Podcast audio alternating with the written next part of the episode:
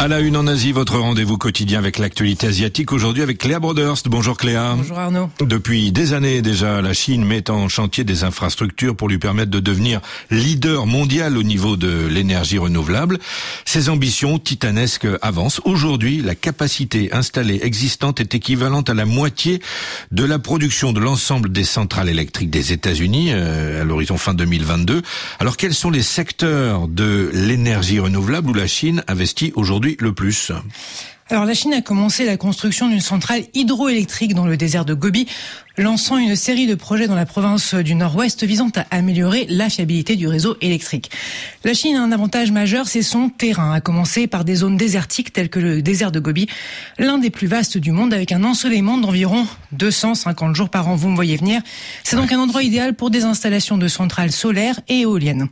Outre le fait que la région soit riche en ressources naturelles, notamment en pétrole et en charbon, elle est à l'origine de 60% de l'énergie solaire et d'un tiers de l'énergie éolienne de la Chine. À ce stade, la production d'électricité dans le nord-ouest de la Chine s'élève à près de 600 gigawatts. Pour vous donner une idée, en 2020, la Chine s'est engagée à disposer de 1200 gigawatts, soit le double de cette capacité renouvelable d'ici 2030, mais elle est en passe d'atteindre cet objectif avec 5 ans d'avance. Et pourquoi cet objectif? Pourquoi est-ce que c'est nécessaire? Avec près de 10 milliards de tonnes de CO2 émises annuellement, en grande partie à cause de l'exportation de biens de consommation et de sa forte dépendance au charbon, la Chine reste le pays le plus pollueur du monde. Malgré tout, elle domine également la production d'énergie renouvelable.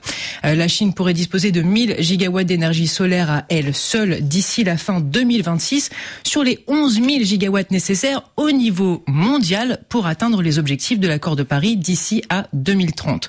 Le hic en revanche, c'est que l'entretien d'une grande ferme ferme solaire dans le désert serait relativement coûteux en raison de l'éloignement de la région et de la forte différence entre les températures diurnes et nocturnes et du niveau élevé de poussière qui réduit l'efficacité des panneaux.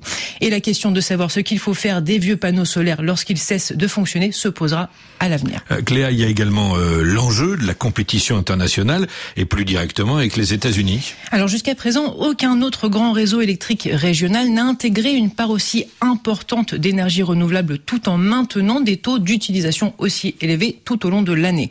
L'approvisionnement en énergie pourrait devenir essentiel dans la compétition qui s'annonce, vous le disiez, entre la Chine et les États-Unis pour la puissance nationale.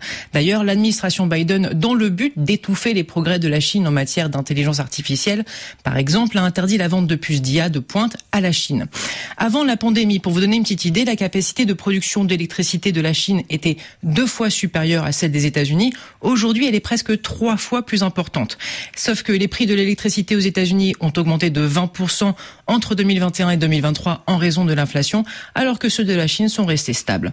Et dans certaines régions riches en énergie renouvelable, les entreprises chinoises bénéficient de remises plus importantes qu'auparavant.